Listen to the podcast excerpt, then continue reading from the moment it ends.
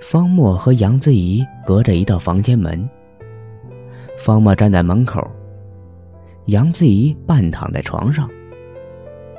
他没有进门，他没有开门。方墨咳咳声音说：“你还好吧？”半晌，杨子怡才开口，声音硬生生的：“你不是追歹徒去了吗？问我做什么？”方墨一愣，这件事情的确是他疏忽了。当时光想着紧跟着青色面具而去，兴许能找到什么蛛丝马迹，就像治疗最近接触的几个病人一样。可他现在才明白，忽略了一点。以杨子怡的性格脾气，肯定当时没有回别墅，而是在外面等他。没想到最后和青色面具遭遇了。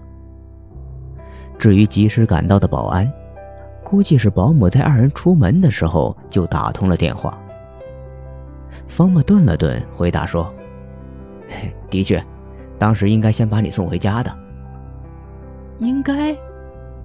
杨子怡的口气一转。激动起来。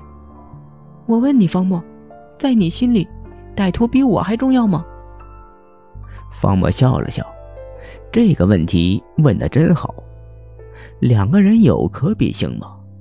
如果他要回答，当然是回答你重要。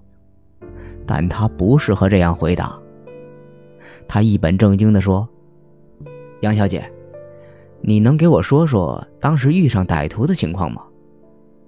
杨子怡冷哼一声：“哼，不知道。”方墨吐出一口长气，又说：“唉，既然杨小姐身体没有大碍，我明天晚上再来吧。”杨子怡沉下声音说：“你不用来了，找你的病人，追你的歹徒去吧。这里以后不欢迎你，你走吧。”唉，但愿此事结束后真不欢迎我。方墨叹了一口气，解释道：“明天还是这个时间过来，你在楼下等我。”